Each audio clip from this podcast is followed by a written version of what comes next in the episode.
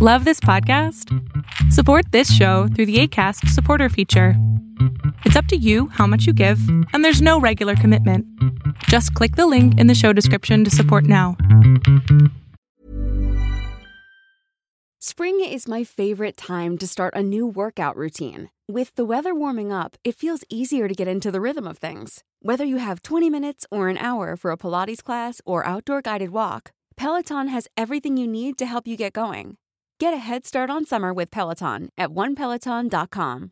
Quality sleep is essential. That's why the Sleep Number Smart Bed is designed for your ever evolving sleep needs. Need a bed that's firmer or softer on either side? Helps you sleep at a comfortable temperature? Sleep Number Smart Beds let you individualize your comfort so you sleep better together. JD Power ranks Sleep Number number 1 in customer satisfaction with mattresses purchased in-store. And now save 40% on the Sleep Number limited edition Smart Bed for a limited time. For JD Power 2023 award information, visit jdpower.com/awards. Only at Sleep Number stores or sleepnumber.com.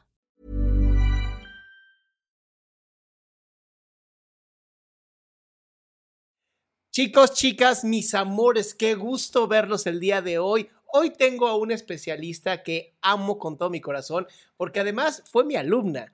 Y obviamente la alumna superó al maestro. Y aquí conmigo tengo a Alejandra Benítez, especialista en trastornos de la conducta alimentaria, con maestría en psicoterapia también. Y para mí, una persona que no solamente sabe del tema, sino que también lo vivió. Ale, de verdad, mil gracias por esta oportunidad de entrevistarte. Gracias a ti por invitarme, Adri. Este, uno de mis maestros más confrontantes y retadores de mi vida, pero también un gran terapeuta para mí. Acuérdate que también, no solo maestro, sino fuiste mi terapeuta un, un buen tiempo y me encanta poder compartir en tu espacio y pues abrir este tema. Creo que hay muchos tabús alrededor de, y como la idea es poder de verdad hablar desde la experiencia y desde lo aprendido.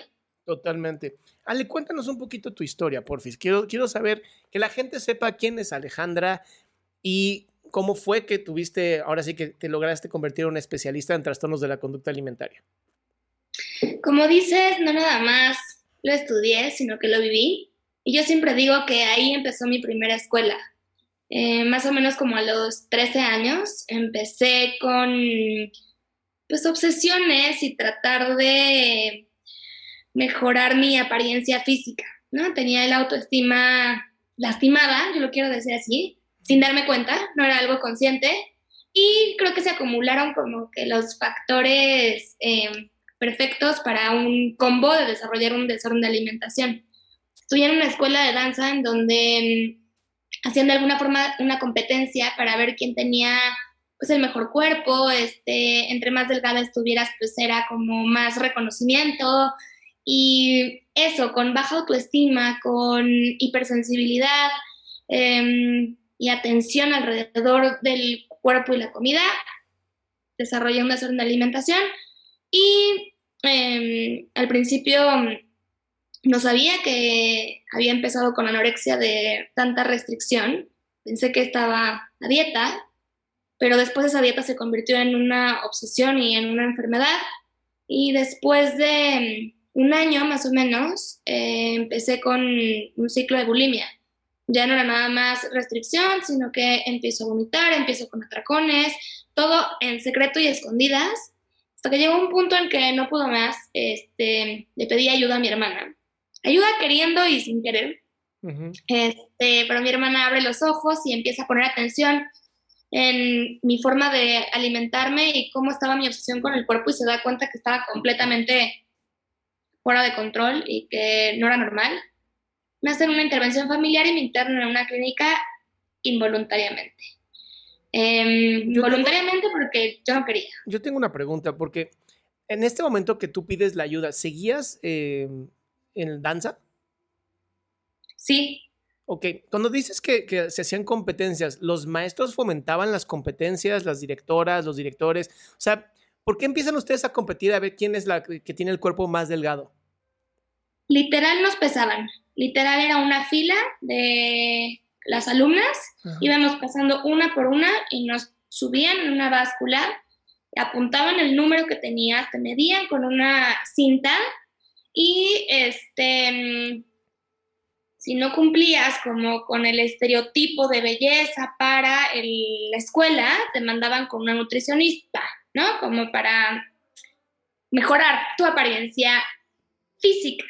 Em, no quiero decir que te obligaban a tener un desorden de alimentación o que este, buscaban una desnutrición. Había muchas niñas que estaban delgadas y no era que todas tuvieran anorexia. En mi caso, ese nivel de presión combinado con una baja autoestima, con no poner límites, con sentir que tenía que cumplir con cierto objetivo, hizo la combinación perfecta para desarrollar un desorden de alimentación. evidentemente yo creo que no es sano que em, pues se fomente como de cierta forma la competencia de esta manera por tener cierto tipo de cuerpo o para poder pues tener mayores beneficios que los demás. Al final era como un beneficio el mm, entrar en el mejor vestuario, ser reconocida por la maestra. O creo que además es una edad bastante vulnerable entre los, no sé, 9, 10. Claro, es que a los 9, 10 años no hay forma de que una niña tenga la, capacidad mental de decir, oye, esto que estás haciendo es discriminación, esto que estás haciendo me está fomentando a mí un desorden alimenticio porque tú sí desarrollaste un TSA, pero ¿cuántas de estas chicas también tuvieron algún tipo de desorden alimenticio que posiblemente, por, por a lo mejor no tener ciertos factores, no empujó, ¿no? A un trastorno de la conducta alimentaria. ¿O cuántas sí lo tienen, pero simplemente han sabido sobrevivir con eso? Y yo creo que también es como, no sé, de cierta forma es absurdo que a pesar de que pareciera que la información de los desórdenes de alimentación está allá afuera, no hay paciente, compañera o mi propia experiencia que yo escuche que sepa que lo vivió acompañada o que se atrevió a hablarlo. Es una enfermedad en silencio. Entonces, pues seguramente muchas, pero todas creemos, a pesar de tener como cierta información allá afuera, que la única que está viviendo esto eres tú. Estás como sola. Claro. Em, bueno, total que me internan, eh, te digo involuntariamente porque yo no quería. Y no quería. ¿Qué edad tenías?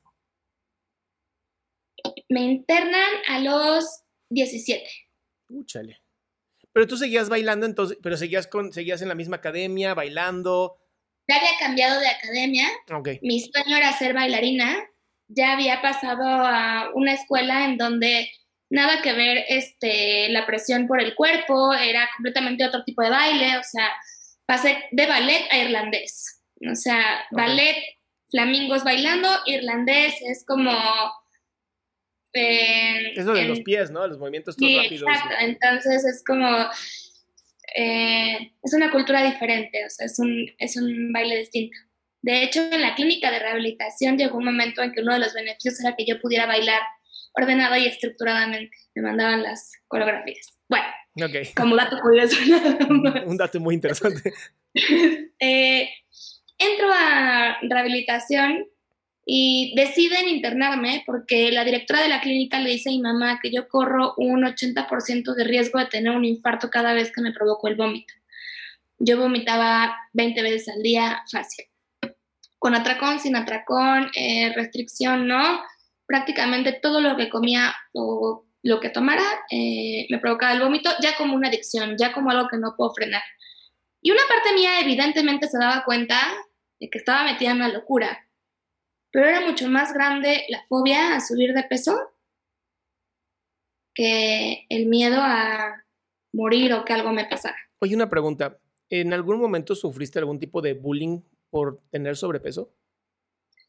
No, pero fui muy rechazada en primaria porque no tenía habilidades sociales para integrarme. Entonces, me sentía rechazada, mi, autoestima estaba muy lastimada y no fue bullying como tal, aunque tengo muchos pacientes que hay mm, una constante en la historia de acoso escolar, de ser señaladas por sobrepeso o mm, por ser como sumamente introvertidas. Definitivamente creo que primaria es una época muy importante en nuestra historia de vida, sobre todo cuando hablamos de enfermedades emocionales. O sea, marca realmente e impacta la historia de vida. Claro. Ok, ok, perdón. Entonces, decías, ¿no? Tenías esta posibilidad de morir porque vomitabas 20 veces al día y em, te internan, te dejan ahí. ¿Y qué ocurre dentro de este internamiento? Los primeros tres meses em, había una muy pequeña parte de mí que quería estar mejor, muy pequeña, escondida en el fondo de mí, pero en realidad la mayor parte de mí no podía dejar ir la idea de eh, querer ser flaca.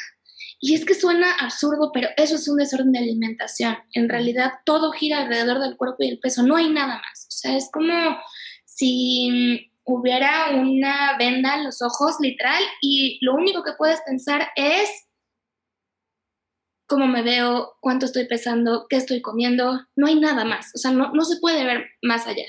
Entonces, los primeros tres meses, de alguna forma, yo creo que en momentos consciente y otras veces inconsciente, trataba de ser la paciente que se esperaba que fuera para que mi internamiento fuera lo más corto posible. Eso hizo que mi primer internamiento durara tres meses. Em, salí de estar internada y a la semana recaí. Yo cuando salí de estar internada, internamente sentía que em, no estaba dispuesta a hacer todo lo que me pidieran para estar en recuperación. Cuando recaigo y mi familia al poco tiempo, un par de meses, se da cuenta que, recaí y que mi nivel de mentira y manipulación era mayor porque claro que ahora era mucho más complicado esconder la enfermedad. Hablan con, con la directora de la clínica y la directora de la clínica les dice que mi enfermedad trascendía la parte de las conductas del desorden de alimentación, que ya era también un nivel de manipulación y de creatividad para la enfermedad que necesitaban que estuvieran enteramente dispuestos al tiempo que fuera necesario para que yo me recuperara si quería que superara el 10% de probabilidad de poder salir adelante. Wow. Nunca habían visto, este, orgullosa y no, ahora puedo decir que lo puedo manejar de una forma diferente, pero en ese momento pues era un poco maquiavélico, nunca habían visto una mente tan creativa y manipuladora para manejar de esta forma la enfermedad. Claro. Entonces, no era que yo me viera en desnutrición o que mm, tuviera un sobrepeso importante, o sea, físicamente no era que fuera tan evidente la enfermedad, pero a nivel emocional y a nivel mental había una enfermedad importante que me llevó a un internamiento de más de un año. Wow. Y este, en este internamiento de un año, ¿qué notabas? ¿Qué notabas que funcionaba? ¿Qué notabas que no funcionaba? ¿Cómo, cómo veías esta parte tuya de, de, autoengaño? De decirte cosas que a lo mejor funcionaban de cierta manera para mantenerte en la enfermedad. Definitivamente, la mentira me mantenía en un estado constante de ansiedad. Si yo decía una mentira en una de mis terapias, cualquier cosa, ¿eh? O sea, no tenía que ser la mentira y el secreto más oscuro. Simplemente si yo decía que no tenía distorsión y en realidad sí tenía, porque creía como que de esa forma estaba más avanzada, no sé. Me generaba un estado de ansiedad. Inmediatamente el estar conviviendo con un estado de ansiedad, de angustia, de darme cuenta que lo que estoy diciendo es incongruente a lo que realmente estoy pensando y sintiendo, me llevaba inmediatamente a que todas las conductas eh, enfermas se activaran. Me voy a poner entre comillas, me sentía más gorda, me sentía más angustiada, tenía más ganas de darme un atracón, tenía más ganas de vomitar. Entonces, me fui dando cuenta conforme fue pasando el tiempo del internamiento que realmente mientras yo más honesta y más abierta y más transparente fuera, era mucho más em, sencillo, por poner una palabra, como estar en paz dentro de la clínica.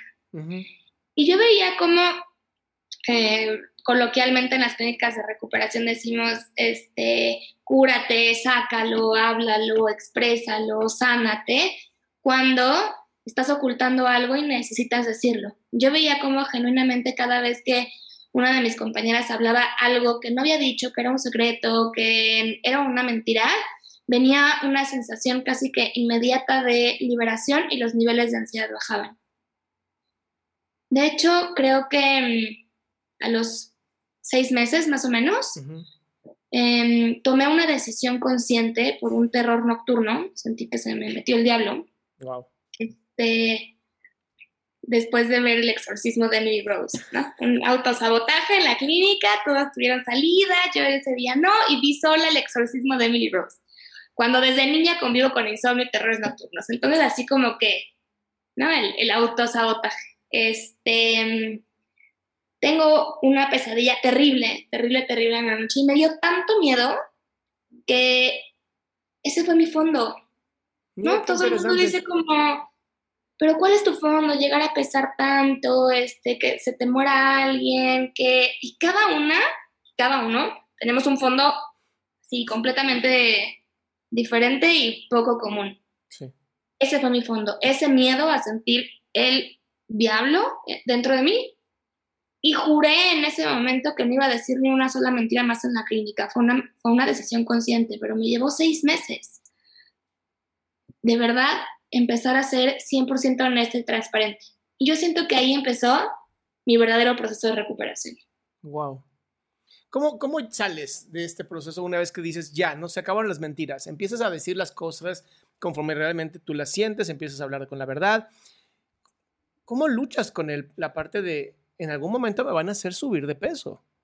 O sea, porque es parte del tratamiento, es llevarte a un peso sano, a un estado sano de salud, porque así como me queda claro que hay, hay personas flacas que están enfermas, pues también hay personas con sobrepeso que están enfermas, ¿no? Entonces, ¿cómo hacen para llevarte como este punto medio y que tú estés a gusto con esto? Creo que el estar a gusto y la aceptación del cuerpo es un proceso que, que lleva tiempo. ¿no? E, este, no es algo inmediato.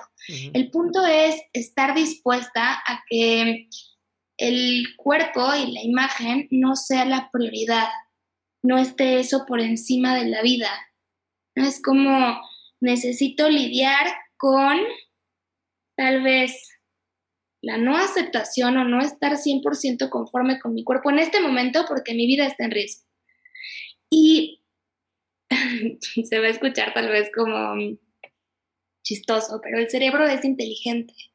Entonces, cada vez que yo sanaba mis pensamientos y reforzaba la idea de que comer era importante, de que hablar con la verdad era importante, de que trabajar en terapia realmente con las cosas dolorosas, mi historia de vida, como decir toda la verdad, de alguna forma mi cerebro me empezaba a ayudar a que la distorsión bajara, a que mm, no estuviera como mm, tan expuesta a esta sensación de sentir literal mi cuerpo, sino que mi atención estaba en varias partes y como que el cuerpo te va ayudando también. Pero es todo un proceso. Y definitivamente el que la distorsión baje ayuda muchísimo, porque empiezas a verte mucho más real y empiezas a ver que estabas en una equivocación, que era una alucinación. Yo creo que la distorsión es como una alucinación.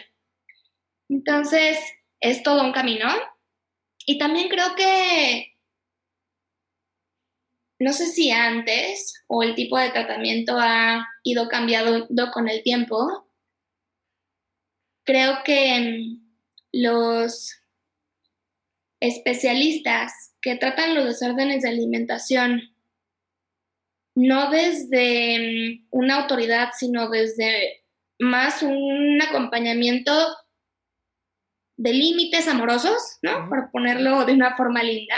O sea, mientras estés saludable, estés comiendo, también se vale poder ser deportista y también se vale poder cuidar tu alimentación y ya no es como un tienes que comer de cierta forma y los que tienen un desorden de alimentación no pueden hacer ejercicio y tienen que a fuerza comer ciertas cosas del plan de alimentación. Creo que eso ay, es un balance que hay que ir encontrando. A mí me ayudó mucho, este, de hecho, en el proceso contigo, como esta parte de no todo es una recaída, no todo es el fin del mundo, como dejar de, no quiero decir exagerar, pero satanizar de pronto ciertas partes del, desorden de alimentación. Entonces, ¿tú sales de la clínica después de un año? un año y tres meses, contando los primeros tres. También cuento. ¿Y regresas a la, danza? No regresé porque nunca me fui, o sea, seguí bailando dentro de la clínica de rehabilitación, este, me mandaban coreografías y yo podía seguir entrenando, por decirlo de alguna forma, ya mucho más estructurado, este, en una escuela sana. Em, lo que sí es que me dijeron, tú no puedes salir al mundo y reintegrarte sin ninguna actividad. O sea, es sumamente importante que tengas actividades en tu vida porque si no, va a ser una locura. Entonces, eh, salgo dos semanas antes de entrar a la universidad, literal.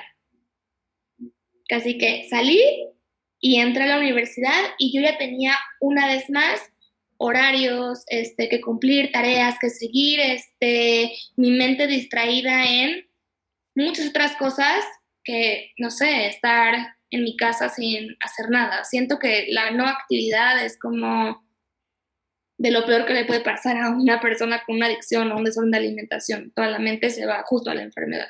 Claro. Ahora, tú eh, sigues en la universidad y pasa algo, ¿no? Que evita que sigas bailando. Sí. Em, llegó un punto, eso, esto ya fue en el 2011, este, em, en que mi desorden de alimentación ya estaba controlado. Sin embargo,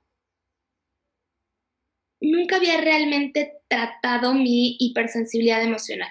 Trabajé mucho en las conductas de la conducta alimentaria, trabajé mucho en mi historia de vida, en la relación con mis papás, pero no había trabajado realmente en la hipersensibilidad emocional y física y saber que yo tengo una condición física diferente en donde siento más que los demás, en donde estoy expuesta a muchísimos estímulos que no sabía manejar y no sabía controlar. En ese momento, eh, mi hermana pasa por una enfermedad. Em, en ese momento creíamos que era depresión. Después sabemos que es epilepsia cerebral. Pero ahí yo estaba expuesta a muchos niveles de estrés y me empiezo a desbordar en alcohol. No era salir a fiestas y tomar normal, eran desbordes de alcohol, como tener las ganas de, pues como un consumo, de estar anestesiada, estar dormida, de, no poner atención. ¿Pasaste de atracones de comida a atracones de alcohol? Sí. Sí, sin estar consciente. Claro. Según yo es como, ay, estoy en la fiesta y es la universidad y estuve en la internada, o sea, ¿no? Em, ahora lo puedo ver que de verdad em, emocionalmente no estaba bien. Y que tenía que ver con mi hipersensibilidad, no entrenada. Entonces, voy a una fiesta, un día una despedida de solteros, y iba con mi novio de ese momento.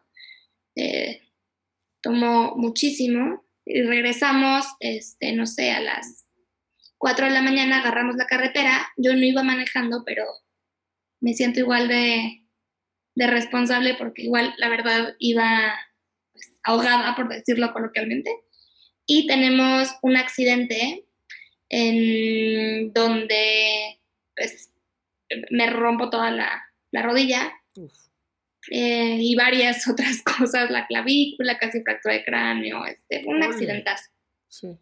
Y en ese momento me dicen, no puedes volver a bailar. Entonces, fue una recuperación dura, porque no nada más fue la pérdida de, en ese momento, mi carrera de bailarina, sino que era la sensación de, una vez más, recurría a una sustancia, a una anestesia, a una enfermedad, porque no me sé manejar en el mundo emocionalmente, o sea, no, sé sentir. Entonces, ahí mm, eh, empezó mi rehabilitación física y mi hermana estudió la maestría en psicoterapia gestal y me platicaba, ¿no? De cuando iba a la escuela, mientras era mi recuperación, de lo increíble que estaba la maestría, de todo lo que estaba aprendiendo. Y yo estudié psicología porque dije, ¿qué tal que un día me rompo una pierna? Y bueno, literal. ¡Wow! Sí. ¡Qué impresión! Este, y entro a la maestría eh, a estudiar psicoterapia y ahí cambia completamente mi, mi rumbo de vida. O sea, yo había estudiado psicología por si me rompió una pierna, pero iba a ser bailarina y ahora quería ser terapeuta porque mi camino como bailarina, pues en ese momento estaba perdido, por ponerlo de alguna forma. Claro.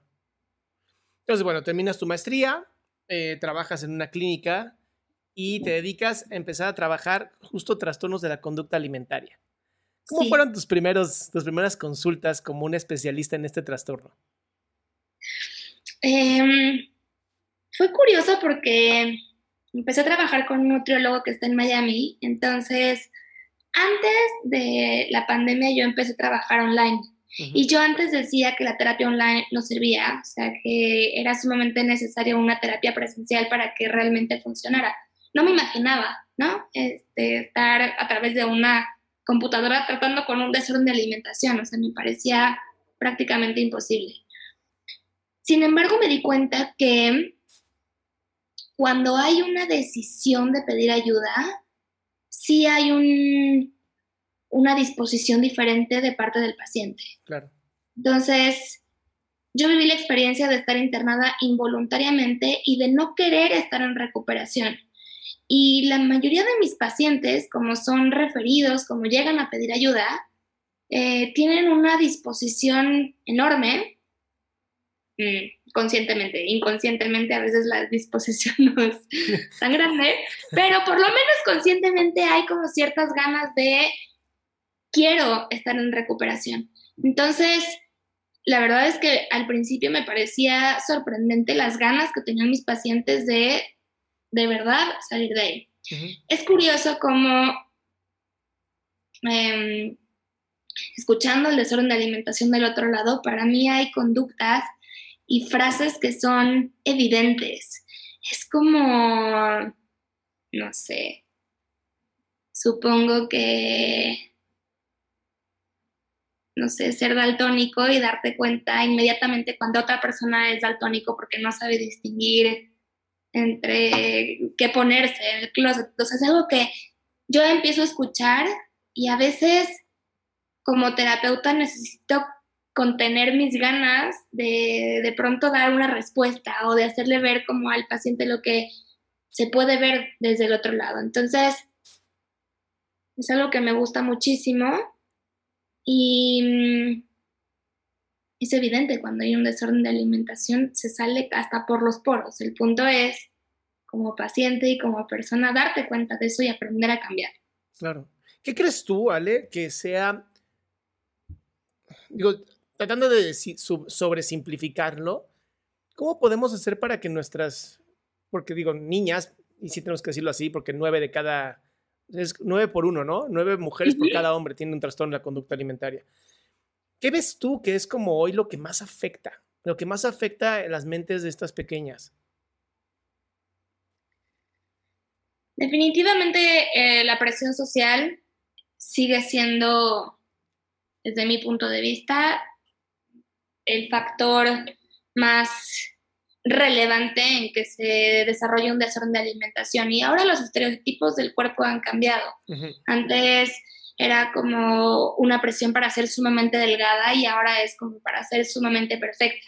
¿no? Si eres atlética, tienes que ser sumamente atlética, así de que con cuadros y los menores porcentajes de grasa, o tener senos y nalgas perfectas y cintura perfecta, el estereotipo del cuerpo y la presión sobre el cuerpo sigue siendo enorme.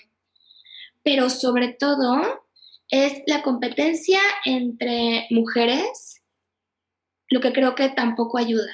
O sea, el tipo de diálogo que hay entre amigas, entre mamá e hija, entre compañeras de la escuela, es constantemente alrededor de la competencia y mm, un enorme valor alrededor del cuerpo y de la comida.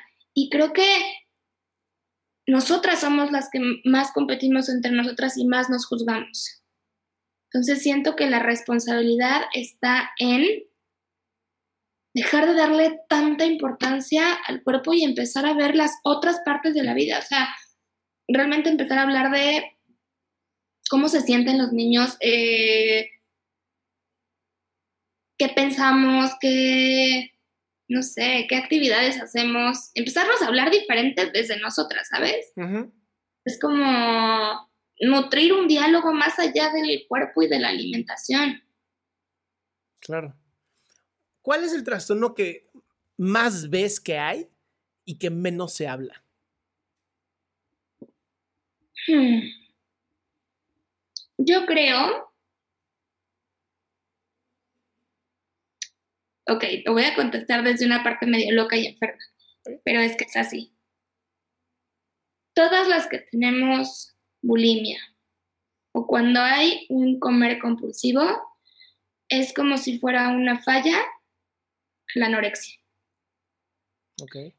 Es de vergüenza y es un sinónimo de no estoy logrando darse un atracón, comer compulsivamente. En realidad, hay una sensación de éxito cuando se logra una restricción. Entonces, yo creo que las personas que llegamos a tener bulimia o un comer compulsivo, nos cuesta mucho trabajo admitir estos atracones o esta incapacidad de controlarnos con la comida porque genera mucha vergüenza. Pero es algo que pasa muchísimo. O sea, podríamos incluso decir que la vergüenza es la emoción que más va a estar presente dentro de una paciente con este trastorno. Yo creo que sí. Yo creo que la vergüenza por comer, la vergüenza por el peso, la vergüenza por no poderse contener, este, y también la anorexia, ¿sabes? Es como estar ocultando constantemente el cuerpo. Eh, hay mucha pena, hay mucha pena alrededor de lo que como, cómo me veo, y creemos que todo el mundo nos está observando. Entonces es como tener vergüenza y estar hablando en público. O sea, pareciera como... Qué fuerte. Si atraemos de alguna forma como la atención. Entonces, creo que se ocultan los atracones y se ocultan las compulsiones por miedo a ser, pues, descubiertas, por atrevernos a decir, no puedo parar. Tengo pacientes que son sumamente exitosas, que son mamás, que son trabajadoras, que son, este, no sé, mm, directoras de empresas y que les cuesta muchísimo trabajo llegar y decirme, puedo manejar una empresa y no puedo no comerme una caja de donas. O sea, es una locura, ¿sabes? O como hace dos días una paciente me decía, Ale, mi abuela está en el hospital y yo no puedo dejar de pensar en cuánto va a decir la báscula y si bajé de peso y si hago una nueva dieta. Y eso da mucha pena. Claro. Qué fuerte. Ahora, dijiste algo que, también yo estoy viendo últimamente en redes sociales y es, hay, hay como dos vertientes. O eres hiperfitness o tienes esta parte en donde se empieza como a romantizar la obesidad. Y siento que son la misma moneda, ya sabes. Como que de este lado esto y de este lado esto.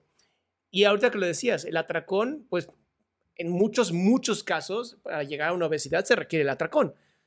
¿no? O sea, no, se puede llegar a una, a una obesidad con, con una ortorexia, a lo mejor, ¿no? Con nada más comer piqui.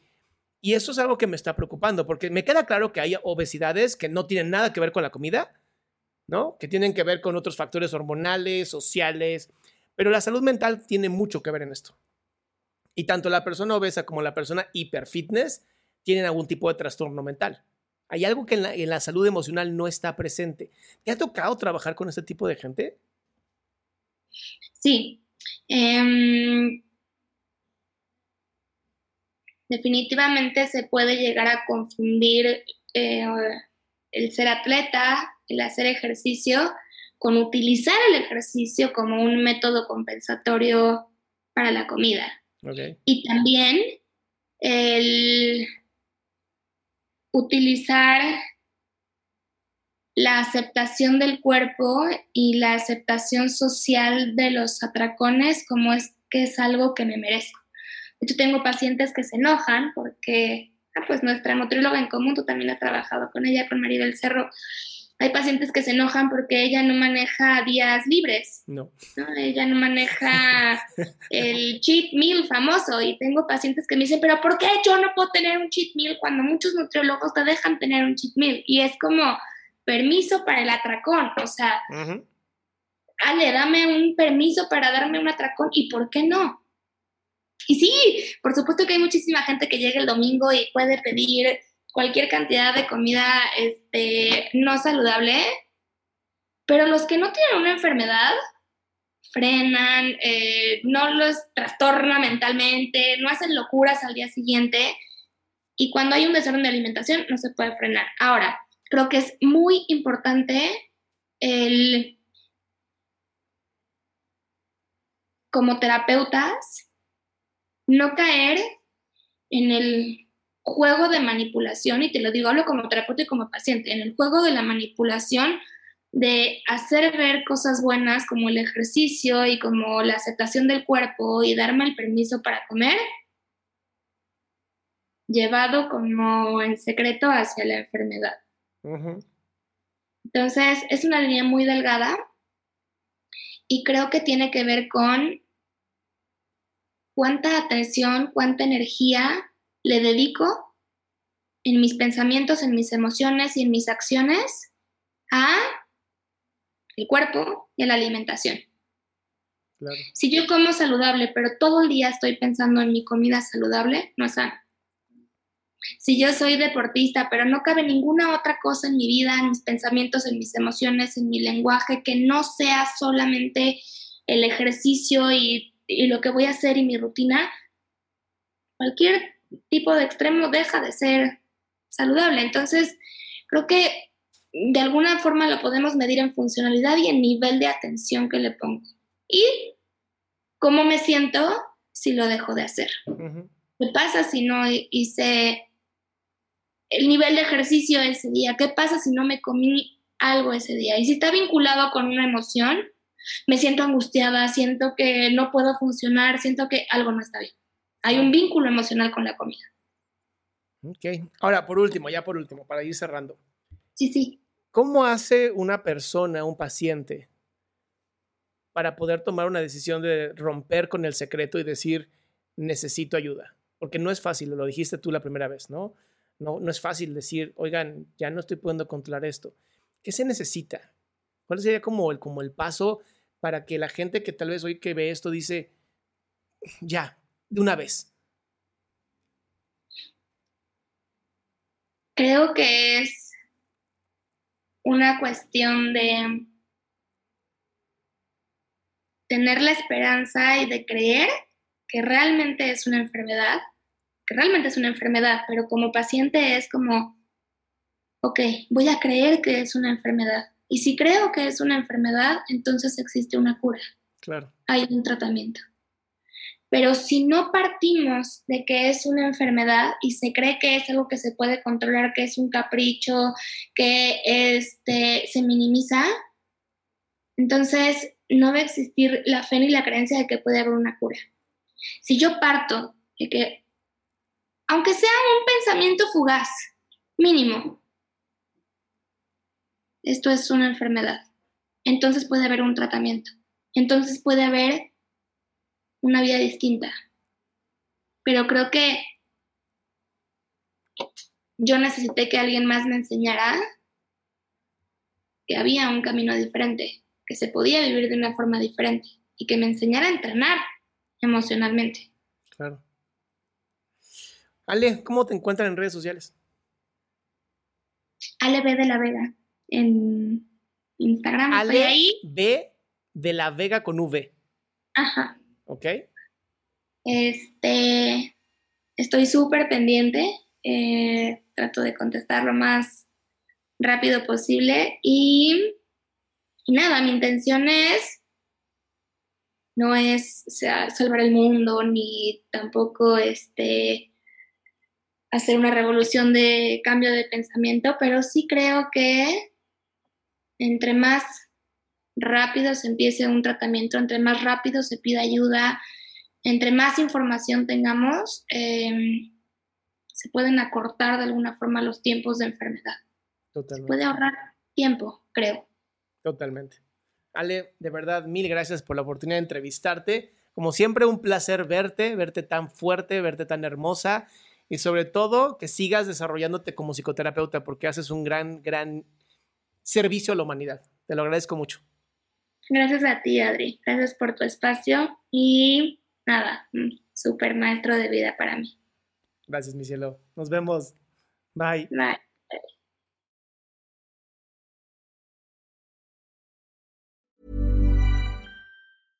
Hey, it's Paige DeSorbo from Giggly Squad. High quality fashion without the price tag. Say hello to Quince. I'm snagging high-end essentials like cozy cashmere sweaters, sleek leather jackets, fine jewelry, and so much more. With Quince being 50 to 80% less than similar brands. And they partner with factories that prioritize safe, ethical, and responsible manufacturing. I love that. Luxury quality within reach. Go to quince.com slash style to get free shipping and 365-day returns on your next order. quince.com slash style.